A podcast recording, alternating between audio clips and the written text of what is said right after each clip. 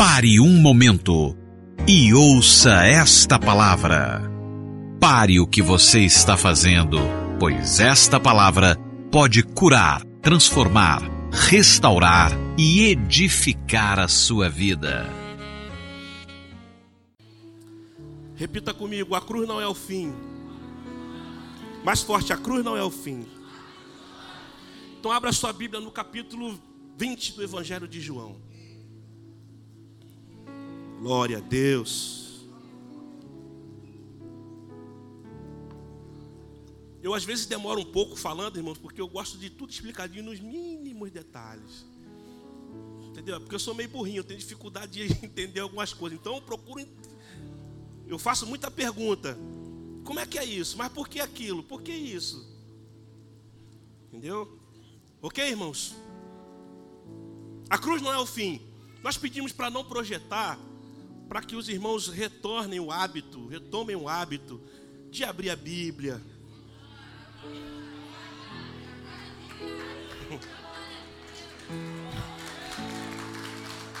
Pode aplaudir ao Senhor, irmãos. Não é poderoso, irmãos? Olha, se você for pesquisar a vida de alguns homens, é, eles não eles não usam tablet, celular para ler. Eles gostam do livro, do papel. Capítulo 20 do Evangelho de João, verso de 11 a 16. Mantenha a sua Bíblia aberta, a gente vai. Ah, sim, sim, sim, me perdoe, me perdoe. Verdade, desculpa aí os irmãos aí. Melhorou, irmãos? Eu pedi para acender aqui também, irmão, que pastor Negão já viu na penumbra danada. Imagina se eu encostar nessa parede preta aqui. Já era. Vamos lá, irmãos. Capítulo 20, versos de 11 a 16. Preciso da sua atenção agora, por favor. Diz assim: a partir do verso 11, Evangelho de João 20. Maria, entretanto, fazia o que, irmãos? O que, que ela fazia? Fala comigo, permanecia. Isso. Maria, entretanto, permanecia junto à entrada do túmulo chorando. Enquanto chorava, abaixou-se e olhou para dentro do túmulo e viu dois anjos vestidos de branco, sentados onde o corpo de Jesus fora posto, um à cabeceira e outro aos pés. Então lhes perguntaram: Mulher, por que choras? Ela lhes respondeu: Porque levaram o meu Senhor e não sei onde o puseram. Tendo dito isto, voltou-se para trás e viu Jesus em pé, mas não reconheceu que era Jesus. Perguntou-lhe Jesus: Mulher, por que choras? A quem procuras? Ela, supondo ser ele o jardineiro, respondeu: Senhor, se tu o tiraste, dize-me onde o puseste e eu o levarei. Disse-lhe Jesus: Maria. Ela, voltando-se, lhe disse em hebraico: Rabone, que quer dizer mestre. Curva sua cabeça. Pai, que essa palavra encontre guarida nos corações dos teus filhos e que ela cumpra o desejo do teu coração para nós nesta noite. Apesar de mim, usa a minha vida, Senhor, para abençoar os teus filhos, bem como eu tenho sido abençoado com a leitura dessa palavra. Abençoa o nosso coração, em nome de Jesus. Amém e amém. Queridos, já era o terceiro dia que Jesus havia morrido você conhece a história? Ele foi cruelmente torturado pelos soldados romanos. Os discípulos assistiram essa via cruz. Eles ouviram o último suspiro de Jesus e acompanhando esse cenário, essa, esses fatos, os discípulos ficaram com algo na cabeça. Acabou. A cruz colocou um fim numa história bonita de um homem que ensinou tanta coisa boa, mas que agora não estará mais entre nós. E quando a gente chega, irmãos, no fim de um projeto, quando a gente chega no fim de um propósito que não deu certo, que a gente idealizou, que a gente sonhou, que gastou as nossas energias, quando a gente chega no fim de um projeto e que nada deu certo, a primeira coisa que toma conta do nosso coração é o desânimo. A primeira coisa que a gente quer fazer é ir embora, desistir. Desejamos fazer tudo, menos dar continuidade àquilo que a gente havia sonhado. Então a gente quer ir embora, a gente quer abandonar tudo, quer chutar o pau da barraca e ir embora. E talvez você tenha entrado aqui assim e esteja é, achando que é, você é o único. Mas eu quero dizer para você que tem sete mil que de repente está na mesma situação que você. Mas o que é legal disso tudo é que a impressão que dá, se você está sentindo é, no seu coração de que Deus está contando a sua história, de que Deus está falando com você especificamente, olha, fique certo disso, Ele está falando com você especificamente. Você recebe essa palavra?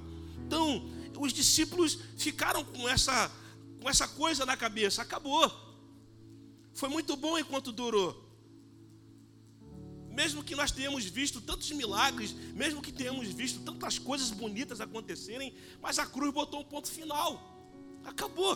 Ele não estará mais entre nós. Mas sabe, irmãos, a cruz não é o fim.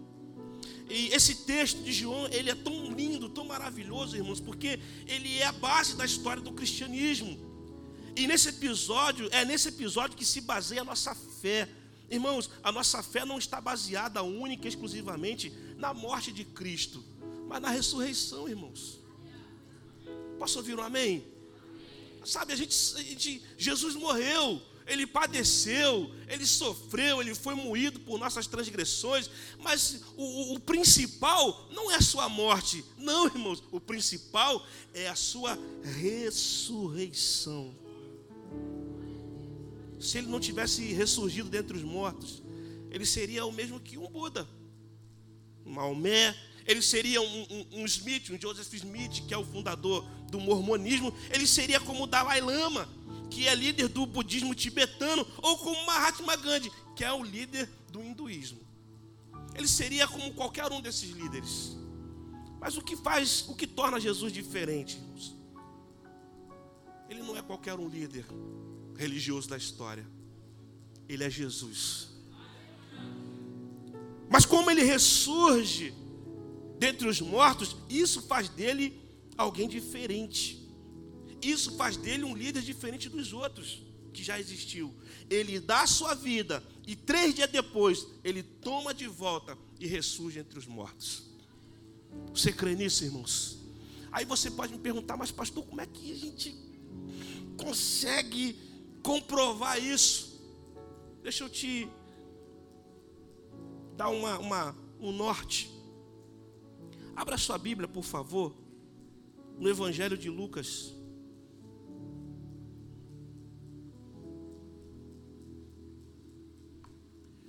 Você tinha alguma dúvida que Jesus ressuscitou dentre os mortos, você vai ficar agora catedrático. Capítulo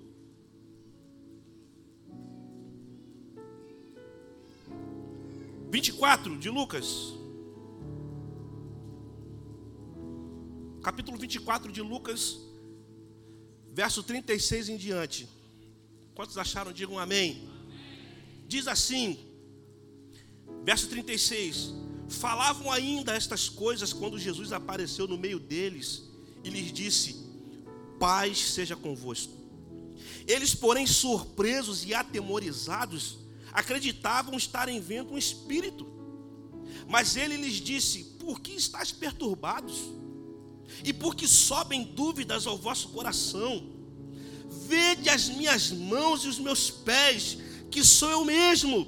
Apalpai-me e verificai, porque um espírito não tem carne nem ossos, como vedes que eu tenho. Dizendo isto, mostrou-lhes as mãos e os pés. E por não acreditarem eles ainda, por causa da alegria e estando admirados, Jesus lhes disse: Tendes aqui alguma coisa que comer? Então lhe apresentaram um pedaço de peixe assado. Que maravilha, irmãos. Jesus tinha bom gosto, hein? Então lhe apresentaram um pedaço de peixe assado e um favo de mel. E ele comeu na presença deles. Quer maior prova do que essa de que Jesus ressuscitou dos mortos? E olha que nesse momento eles estavam reunidos num lugar e Jesus entra de parede adentro. Jesus entra de parede adentro, eles ficam apavorados. É um espírito. É um espírito. E Jesus fala assim: rapaz, mas por que vocês estão com medo? Por que, que tem dúvida no seu coração? Aperta aqui, aperta aqui. Olha minhas mãos, olha meus pés, toca, toca em mim, me aperta. Eles apertaram, é verdade. Jesus fala assim: olha, espírito não tem osso, não tem carne. Mas eles não acreditaram, eles estavam estupefatos. E Jesus falou assim: não tem jeito, vou pegar eles pela boca. Vocês têm alguma coisa para comer? Ah, Senhor, tem um peixe assado aqui me dá um pedaço. Deram um pedaço de peixe, Jesus comeu. Deram um pedaço de mel, um favo de mel, Jesus comeu. Está vendo aqui? Espírito não come. Sou eu ressurreto. Ah, irmãos. E esse Jesus ressurreto está aqui entre nós nessa noite. Esse Jesus ressurreto está aqui entre nós nesta noite. Ele provou que ele havia ressuscitado, vencido a morte, e para que eu e você entendesse que a cruz não colocou um fim na história que ele estava escrevendo para mim e para você, para minha família e para sua família. Você pode aplaudir ao Senhor por isso? Oh, irmãos, Ele é real. Mas se a cruz não é o fim, o que, que há então, pastor? A cruz não é um fim. Ela apenas indica um novo começo. A cruz não é um fim. Ela indica um novo começo. Era o primeiro dia da semana. Maria Madalena e outras mulheres foram ao sepulcro com a intenção de embalsamar o corpo de Jesus. Sabemos que a morte de Jesus para os discípulos era o fim de uma fé que se desenvolvera ao longo de três anos. Estavam inquietos, perturbados, alguns à beira de uma depressão em virtude dos últimos acontecimentos. Só para você ter uma ideia, irmãos, Jesus morre na cruz do Calvário, Marco, ó, mete o pé. Jesus foi preso, Marquinho, ó, abriu o gás. Cadê Marquinhos? Sumiu. Ó, deu linha na pipa. Pedrinho, três vezes negou quando Jesus foi preso. Pedrinho, ó. Outro. Tomé virou incrédulo, desviou. Virou incrédulo. Não acreditava em mais nada. Vou acreditar em quê? O homem que ressuscitava morto não venceu a morte, vou acreditar mais em quê? E Judas? Meu irmão, esse não dispensa comentário. Sabe, irmãos, nos textos relacionados, irmãos, diz que eles estavam trancados no cenáculo, tomados de medo, de vergonha e de confusão. Quando você percebe que um projeto, um propósito, uma proposta de vida chegou ao fim, você entra em colapso. E deixa eu te falar uma coisa, talvez é, você ainda não tenha percebido, aliás, você ainda está naquela naquela, naquele ambiente de que, olha, não chegou o fim, não, mas está quase. Não chegou o fim, não, mas falta pouco para arriar as portas. Olha, não chegou o fim, não, mas falta pouco para eu pular desse casamento. Não chegou o fim, não, mas, mas falta pouco para eu mandar esse homem embora, essa mulher embora. Não chegou o fim, não, mas olha, eu, eu vivo com a expectativa de que a qualquer momento alguém vai bater na minha porta dizer que mataram meu filho, dizer, trazer uma desgraça. Ei, não é o fim. A cruz não é o fim. Sabe, irmãos? Só que a gente precisa reencontrar o equilíbrio emocional. É preciso entender que quando você está debaixo do favor divino, o fim pode ser a oportunidade de um novo começo da parte de Deus para a sua vida. E se for o caso de for o fim, de fato, de verdade, entenda uma coisa: Deus pode estar começando uma nova história na sua vida, um novo momento. E posso ser sincero, irmãos, tem coisas que serão necessárias chegar ao fim. Acabou. Acabou o tempo. Findou. Sabe, irmãos, tem coisas que por mais que a gente lute contra, não tem jeito. Chegou o fim, não um fim de vergonha, mas sabe, irmãos, quem sabe não é o fim, porque Deus está começando uma história nova. Quem sabe não chegou o momento de um recomeço. Quantos estão entendendo o que eu estou falando? Diga amém. Talvez você conheça a história de Thomas Edison, o cara que inventou esse negócio bacana que ilumina a gente aqui. O laboratório dele pegou fogo. Tantas experiências, tantos experimentos, tantas fórmulas que ele havia construído no, no, no, no, serviço de inventar a lâmpada. E o laboratório pegou fogo. Conta a história que a esposa dele o abraçou e falou assim: Meu filho, e agora? Ele falou assim: agora queimaram-se todos os nossos erros, nós temos agora a oportunidade de começar fazendo certo. Quantos estão entendendo o que eu estou falando aqui? Sabe, irmãos, a cruz não é o fim. Quando um projeto chega ao fim de maneira trágica, é a oportunidade de fazê-lo novo e melhor. Vire-se para o irmão que está ao seu lado e diga assim: você pode recomeçar. Você pode recomeçar. Você está entendendo o que eu estou falando? Você pode recomeçar. Ah, pastor, o senhor não sabe o que senhor está falando. Graças a Deus. Mas é a palavra de Deus. É a unção do Espírito Santo que está sobre esse lugar. E a palavra de Deus diz para você nesta noite: você pode recomeçar. Você pode recomeçar. Você pode recomeçar. Quantos recebem essa palavra, digam amém. Aplauda o Senhor por isso, irmãos.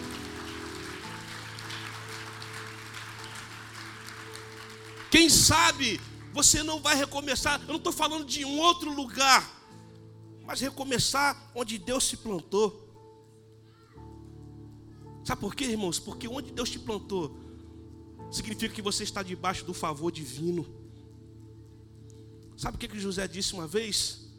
Deus me fez prosperar na terra da minha aflição. Você pode recomeçar.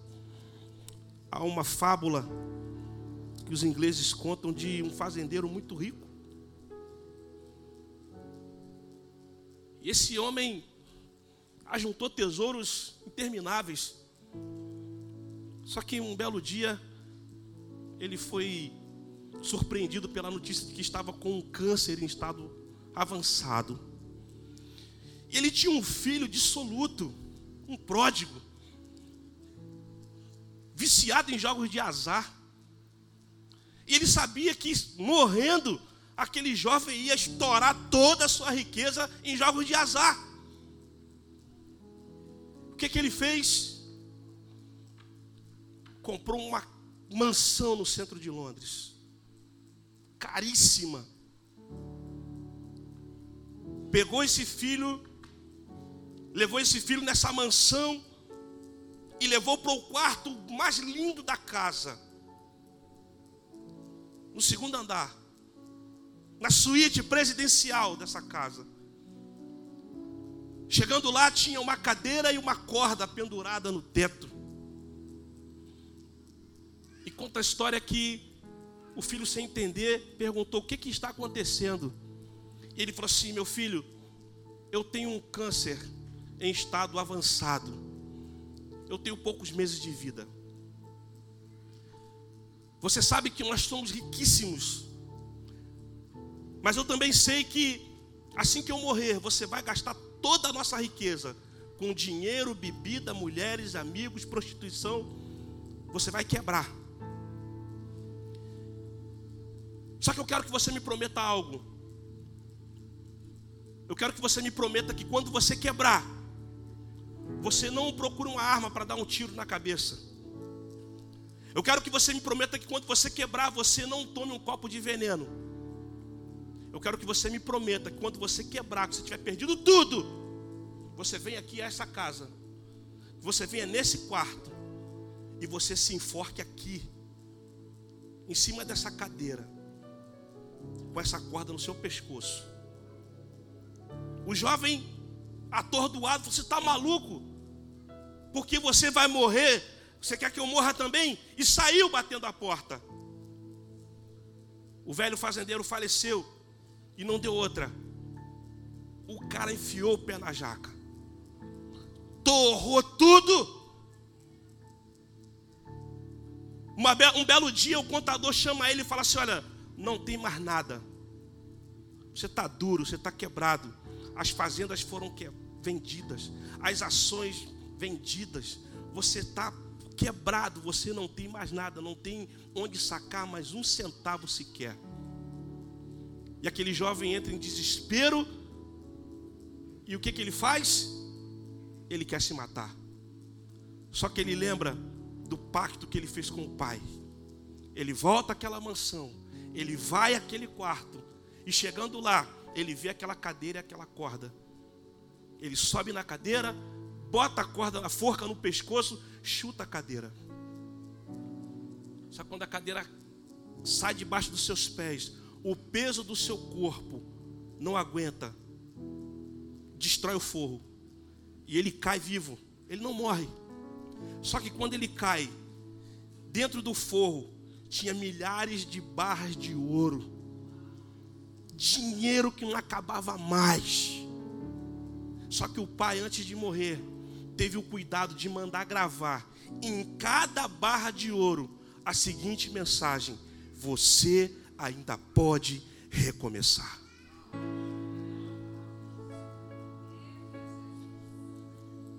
Você está entendendo o que Deus está falando com você? Você ainda pode recomeçar. Ah, irmão, diga para quem está ao seu lado: você ainda pode recomeçar. A cruz não é o fim. Aquele jovem falou assim: meu pai tinha razão, eu fracassei. Meu pai tinha razão, eu desperdicei.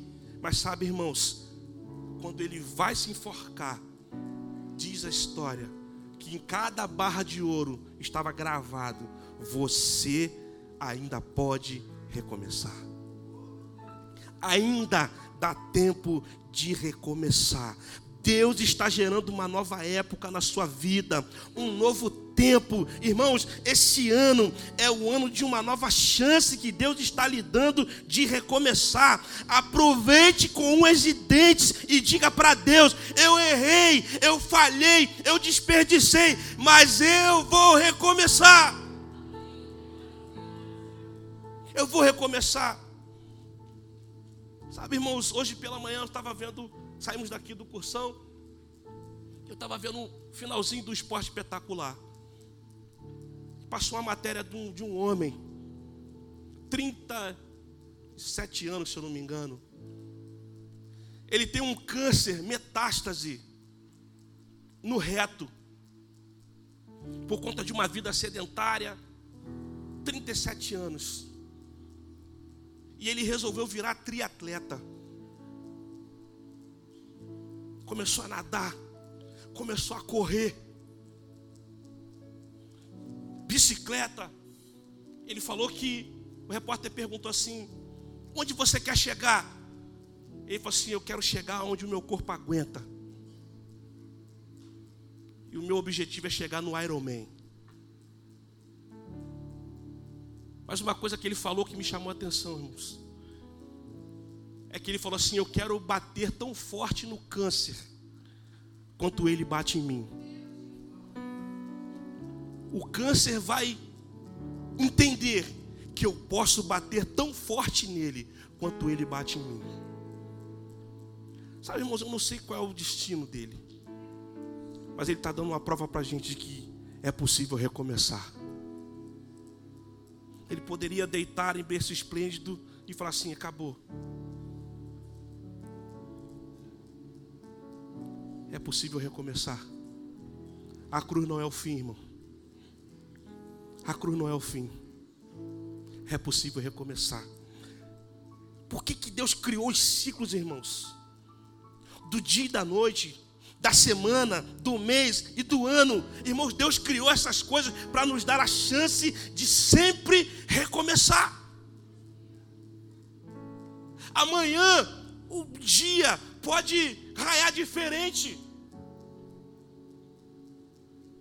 O Deus que surpreende, que me ensina sempre que eu preciso confiar, mesmo sem compreender. O Deus que surpreende e, e faz o que? E faz o sol brilhar para mim inédito outra vez. Ah, irmãos, o sol é inédito todo dia. Não se mergulha várias vezes no mesmo rio.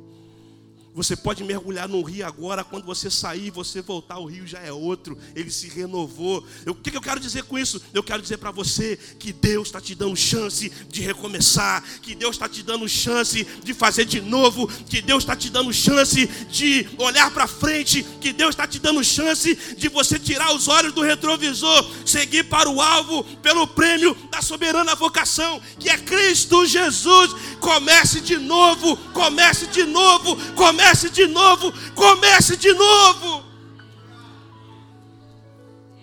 Aleluia. A cruz não é o fim. Se ela não é o fim, ela é o que? Ela é o início de uma nova história. Ela é o início de um recomeço. Segundo lugar, se a cruz não é o fim, o que, que ela nos ensina então, pastor? Ela nos ensina que não devemos nos preocupar com aquilo que a gente não pode fazer. O que, que a cruz nos ensina, pastor? Que não devemos nos preocupar com aquilo que não podemos fazer. Marcos vai dizer que quando as mulheres saíram de madrugada para embalsamar o corpo de Jesus durante o caminho, a conversa delas não era outra que não fosse a preocupação de quem vai tirar a pedra. Tudo bem, nós estamos indo, mas quem vai tirar a pedra?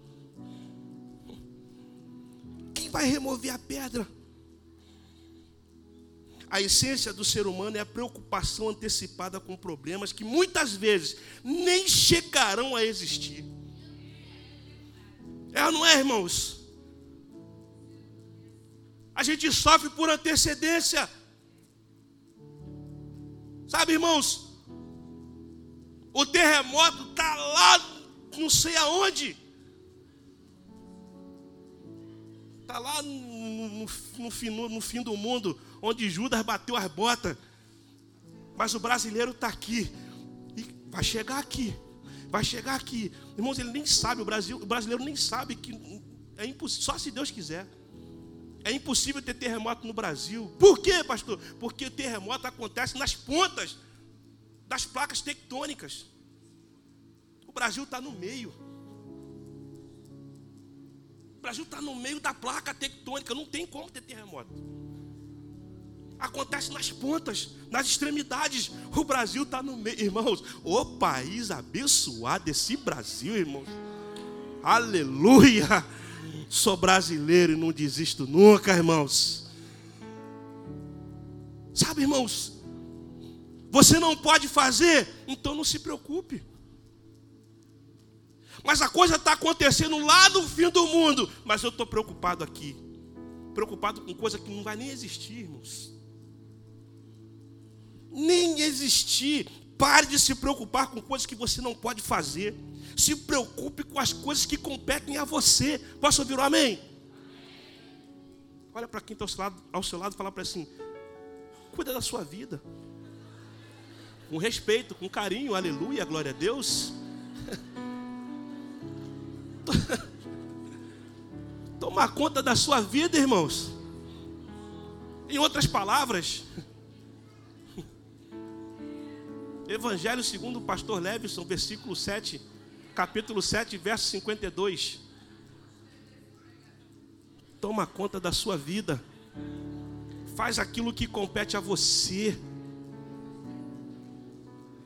Quem vai remover a pedra? Não interessa. Você malha. Se eu não me engano, mais de duas toneladas era o peso daquela pedra. Três mulheres. A mulher, mulher tem força para remover pedra? Não tem. Mas o que é mais interessante, que elas não tinham força, mas elas estavam indo na direção do túmulo. Pastor, quem vai remover a pedra?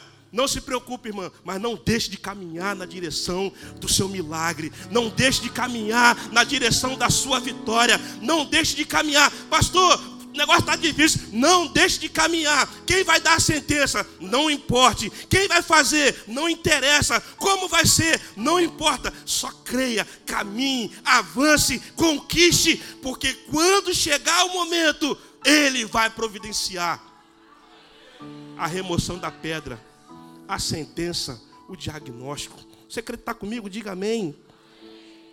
Não se preocupe com coisas que você não pode fazer. Não dá para tu, não. Como diz pastor Luiz, você não dá conta disso, não. Quem vai remover a pedra? E olha que coisa interessante, irmãos. Quer ver um exemplo? Elas chegam e elas se deparam com o anjo. Quando elas chegaram lá, João diz que a pedra já estava removida. E um anjo em pé em cima da pedra. Sabe o que isso significa, irmãos? Por maior que seja a dificuldade da gente, Deus está acima dela. Vou repetir. Por maior que seja a dificuldade da gente, Deus está em cima dela, não embaixo, Ele não está do lado, Ele está em cima. A Bíblia diz que aquelas mulheres chegaram, não sabiam quem é que ia remover a pedra. Quando chegaram, tinham os anjos lá em cima da pedra. Qual era a dificuldade? A pedra. Qual era o problema? A pedra. E no caminho tinha uma pedra. Havia uma pedra no meio do caminho. No meio do caminho havia uma pedra. Mas sabe, irmãos, quando elas chegaram, tinha uma pedra removida. E tinha quem lá? O anjo. Eu, eu fico viajando nesse texto, irmãos. E eu fico imaginando, ah, se eu fosse o anjo. Se eu fosse um anjo, eu ia falar assim: ah, vocês vieram no caminho, fofocando, querendo saber quem é que ia tirar a pedra, né? Ah, e agora? O problema era a pedra? Vocês não sabiam quem ia retirar? E agora? Irmão, por maior que seja a nossa dificuldade, Deus está acima dela. Seja qual for o seu problema, amigo, eu te convido a adorar comigo. Porque toda vez que uma canção como é que é? É transformada em oração, um terremoto vem anunciar. Dizendo o quê? Que vale a pena adorar. Oh, irmãos, um terremoto vai acontecer. Como essa pedra será tirada? Fica tranquilo, Deus vai mandar um terremotozinho. 5.0 na escala Richter. Quase não, quase não destrói nada, entendeu?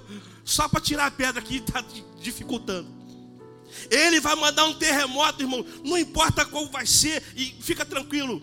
Mas vai morrer gente, não, ele, ele, ele vai preservar. Mas ele vai providenciar um terremoto. Ainda que ele tenha que providenciar um terremoto, ele vai tirar a dificuldade, ele vai tirar a pedra, ele vai tirar aquilo que te trazia medo, ele vai tirar aquilo que te trazia rancor, ele vai tirar aquilo que te trazia tristeza, e para que você veja que ele está acima de qualquer que seja a circunstância. A cruz não é o fim. Quem vai tirar a pedra? Cuida da sua vida e ele faz o resto, irmãos. Como é que eu faço? Tem um pastor amigo meu que fala assim: vai perturbar o Satanás. Como é que a gente perturba o Satanás, irmãos? Orando. Quer deixar o Satanás estressado? Ora, ora só para tu ver como é que ele fica. Nervoso.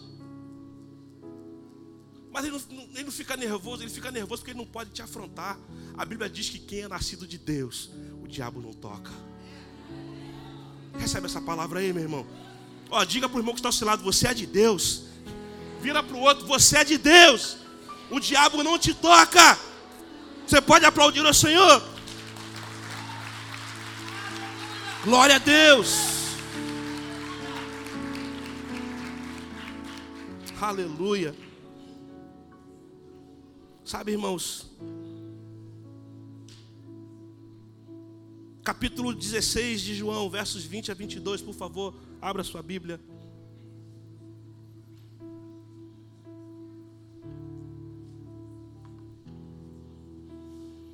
Já estou encerrando para a gente cear.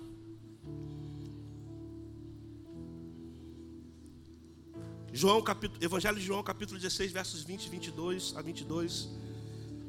Diz assim a palavra de Deus. Todos acharam amém? Amém?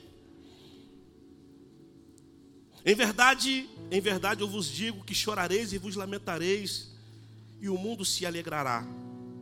Vós ficareis tristes, mas a vossa tristeza se converterá em alegria. Quantos podem dizer amém? A mulher, quando está para dar à luz, tem tristeza porque a sua hora é chegada. Mas depois de nascido o menino, já não se lembra da aflição pelo prazer que tem de ter nascido ao mundo um homem. Assim também agora vós tendes tristeza, mas outra vez vos verei.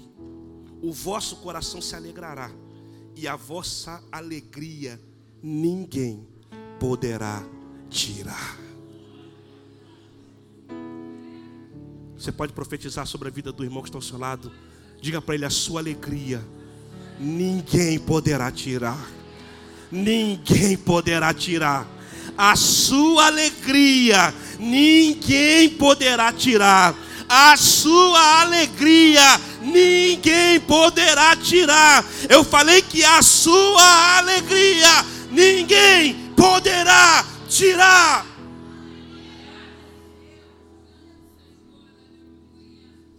Pastor, o que acontece quando a pedra é removida? O luto vira gozo, irmãos. Você fica pensando, como será? O que vai acontecer? Pare de se preocupar com o que não está na sua alçada. Permita que o Senhor entre em ação e faça o que você não pode fazer. Quando Ele fizer, o luto se fará gozo, porque o choro pode até durar uma noite, mas tem uma manhã de alegria te esperando, querido. Tem uma manhã de milagre te esperando tem uma manhã de regozijo te esperando. E prepare-se, mais do que uma manhã de regozijo, tem a cara dos incrédulos olhando para você e falando: estava morto ontem, o que aconteceu hoje? Está rindo de quê? Ontem estava com o nome na lista de dispensa, hoje já não está mais, o que, que houve? Sabe o que houve? Ele removeu a pedra. Ele está me dando uma nova chance. E por último, eu encerro. Se a cruz não é o fim, então o que, que eu devo fazer? Permaneça até Cristo se manifestar. Permaneça até o Senhor se manifestar. A Bíblia vai dizer, irmãos, o texto vai dizer no capítulo 20, verso 11 do Evangelho de João, que todas voltaram, mas Maria Madalena permaneceu diante do túmulo vazio. Sabe, irmãos, há quem se contente só em chegar e perceber que houve um milagre. As outras olharam Verdade, o túmulo está vazio. E voltaram correndo. Mas teve uma que não se contentou em somente ficar, perceber que o túmulo estava vazio. Ela permaneceu. E sabe o que aconteceu, irmãos? Por ela ter permanecido, o próprio Senhor se manifestou a ela. Mulher, por que choras? E ela achando que era um jardineiro, falou: Senhor, se tu tirou o meu Senhor daqui, diz para mim onde o puseste que eu vou lá buscar. E de repente, irmãos, Jesus fala para assim: Maria. Ele fala em hebraico e ela responde em hebraico. Ela fala: Rabone, mestre. Sabe, irmãos, se você permanecer, Ele vai se manifestar a você. Se você não desistir, Ele vai se manifestar a você. Sabe o que é mais interessante, irmãos? É que Ele sabe o nosso nome, Ele sabe o nosso endereço. Ele nos conhece do alto da cabeça à planta dos pés. A Bíblia diz que aquela mulher permaneceu no túmulo que ela não sabia, ela não entendeu que era Jesus que estava ali. Ela achou que era um jardineiro. Mas a perseverança dela, irmãos, fez com que a glória de Deus se manifestasse na vida dela. Existe um lugar de bênção. E quando você está no lugar certo, o favor de Deus se manifesta sobre a sua vida. Qual o melhor lugar para estar? É no centro da vontade de Deus. Talvez você tenha entrado aqui, debaixo de um ambiente de que é o fim, mas não é o fim, é o começo de uma nova história, é uma nova chance que Ele está te dando. Pastor, mas e se eu não conseguir? Persevere tentando, mas não desista porque a cada dia, para cada manhã, há um milagre. Andando com Jesus, não há perda. É só abrir espaço para o novo de Deus. Ele não chega atrasado. Ele é o plano melhor. Ele é a estrela da manhã. Ele é o alfa, ele é o ômega. O salmista vai dizer no Salmo 139 que nós não éramos nem formados e ele já nos conhecia. A nossa história, a nossa vida já estava na palma das suas mãos. Há um novo tempo para você. Há um novo tempo para minha família. Há um novo tempo para sua família. O que fazer então, pastor? Sabe, irmãos, eu quero orar. Eu quero orar. É tempo de a gente reconhecer: erramos, desperdiçamos, não aproveitamos, mas eu vou recomeçar. Quantos querem recomeçar nessa noite? Fique de pé. Vamos orar.